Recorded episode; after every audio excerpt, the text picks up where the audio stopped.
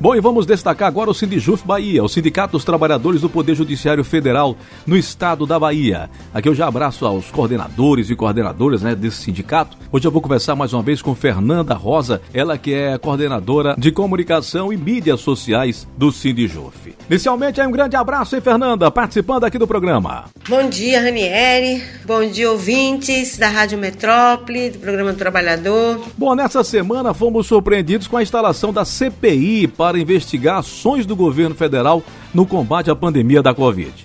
Como é que vocês avaliam o posicionamento do presidente quanto às medidas preventivas? Bom, Bolsonaro, para responder sua pergunta, realmente a gente tem que ter em conta que Bolsonaro se opõe radicalmente né, às medidas de isolamento social para o controle da pandemia. Pelo contrário, ele mesmo disse esses dias que ele está esperando uma sinalização do povo para tomar providências contra as medidas de isolamento social. Só que, diante do quadro né, alarmante do número de casos e de mortes, ele foi obrigado a criar um comitê anti-Covid, que na realidade é mais para inglês ver mesmo, porque as medidas preventivas, que são justamente as mais necessárias, ficaram em segundo plano. Eles estão preocupados é, em arranjar soluções para lidar com o colapso do sistema de saúde e com a falta de vacinas. O que, claro, que é necessário, mas que não resolve efetivamente o problema.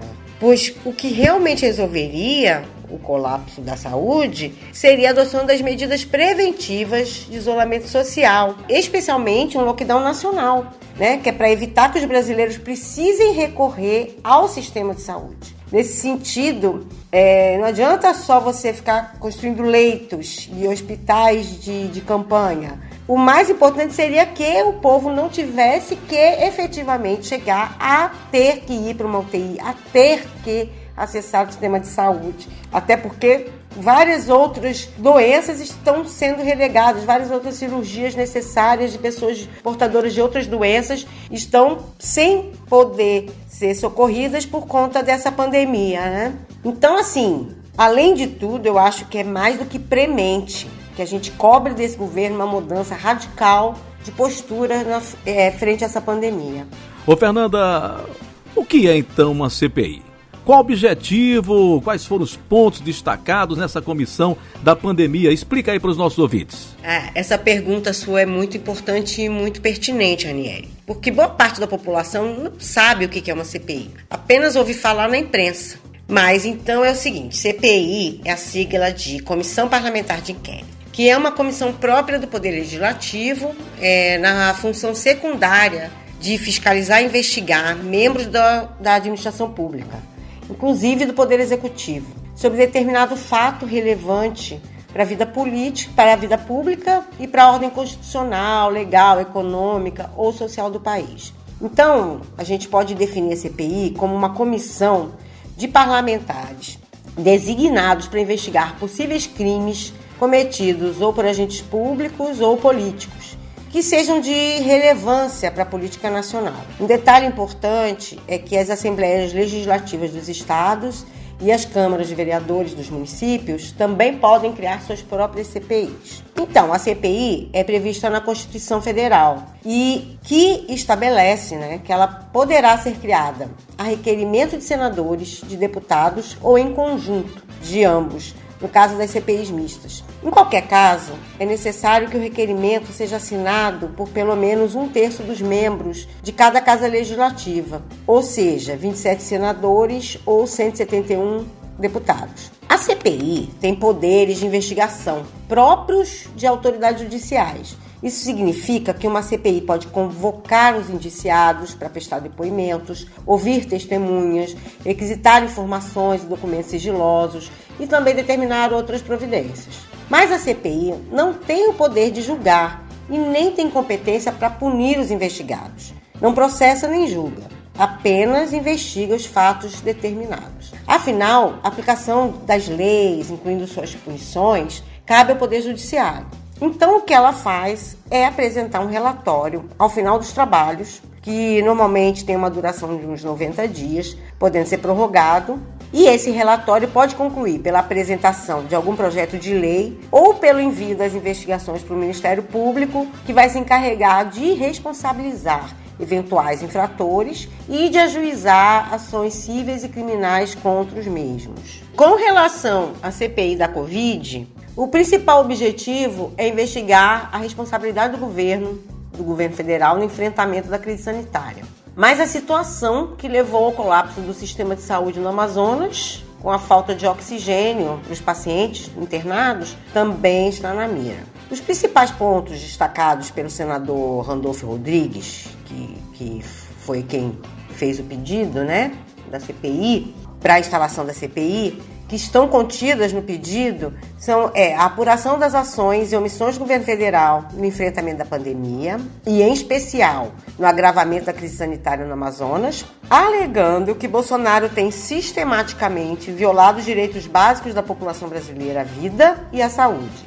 E que ele deixou de seguir as orientações científicas das autoridades sanitárias, de caráter mundial, incluindo a OMS. Além disso, ele pontua que o governo federal tentou impedir que os estados e municípios tomassem medidas para diminuir o ritmo da propagação do vírus. Enfim, o que se busca é apurar os crimes praticados por Bolsonaro contra a saúde pública, seja por ação ou por omissão. Entrevistando Fernanda Rosa, coordenadora também do Sindijuf aqui no nosso programa. A CPI já teve alguma repercussão, então resultado? Qual a importância dessa CPI para a vida e a saúde da população brasileira. É, é, a CPI tem repercutido bastante na mídia, né? Inclusive porque o presidente do Senado só tirou o pedido de instauração da CPI da gaveta porque o ministro Barroso do STF, atendendo a uma ação protocolada pelos senadores Jorge Cajuru, de Goiás, e Alessandro Vieira, de Sergipe, que pedia que o Supremo determinasse ao presidente do Senado a instalação imediata da CPI. E ele deu uma liminar determinando é, a imediata instauração. O que depois foi confirmado pelo plenário do STF por 10 votos a 1. É, Cajuru e o Vieira alegaram omissão do presidente do Senado na instalação da comissão, já que o requerimento tinha assinaturas mais do que suficientes para a abertura da CPI.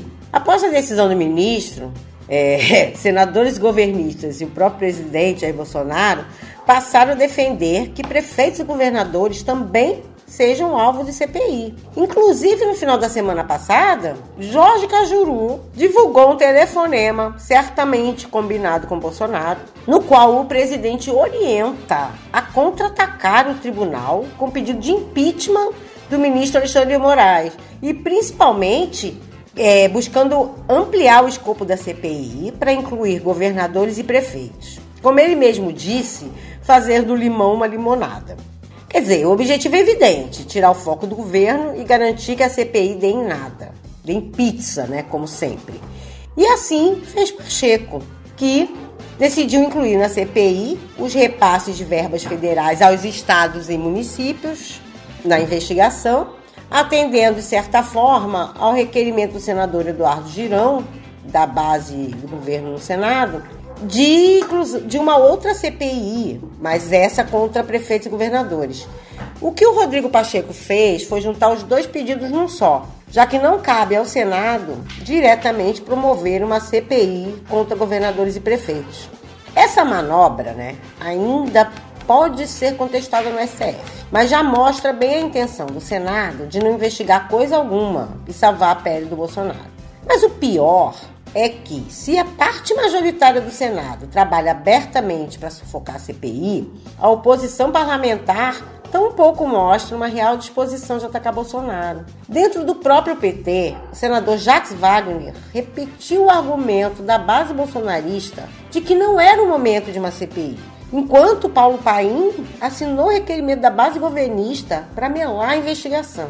Ou seja, a oposição parlamentar, de forma geral, está tendo como estratégia sangrar Bolsonaro até 2022. Mesma direção para a qual apontam algumas cúpulas das grandes centrais sindicais, que não chamam a uma mobilização unificada pelo Fora Bolsonaro e Mourão, que é uma política, no nosso entender, desastrosa né? Pois, embora no discurso eles ataquem o presidente, na prática, deixa ele governando livremente para continuar a matança na pandemia, passando por cima de direitos e conspirando contra as liberdades democráticas como vimos aí na recente troca do comando das Forças Armadas. Quer dizer, infelizmente, o que se mostra é que essa CPI, que teria uma grande importância para a população brasileira, no sentido de apurar a responsabilidade de Bolsonaro pelo agravamento da crise sanitária e até de propor medidas efetivas para corrigir os rumos da política nacional, no sentido de se implementar realmente políticas sanitárias efetivas de isolamento social, com lockdown nacional. Já nasceu morta, né? E é por isso, Ranieri, que mais uma vez nós do Sindijuf conclamamos a população brasileira, a que todos os ouvintes desse programa maravilhoso que é o Programa do Trabalhador, que é, é, divulguem isso para seus familiares, para seus amigos, tá? Para que a gente conclame o povo a se mobilizar, para a gente construir uma greve geral em prol da saúde e da vida do povo brasileiro. Lockdown já, vacinas para vacina para todos já. E fora Bolsonaro, Mourão e Guedes. Mais uma vez te agradeço imensamente por estar aqui falando para esses ouvintes maravilhosos desse programa. Um grande abraço. Aí então comecei com Fernanda Rosa, coordenadora de comunicação e mídias sociais do Sindijuf Bahia. Eu destaquei o Sindicato dos Trabalhadores do Poder Judiciário Federal no estado da Bahia, aqui no programa do Trabalhador e da Trabalhadora Brasileira. Blog do Trabalhador.com.br, o canal do programa do Trabalhador.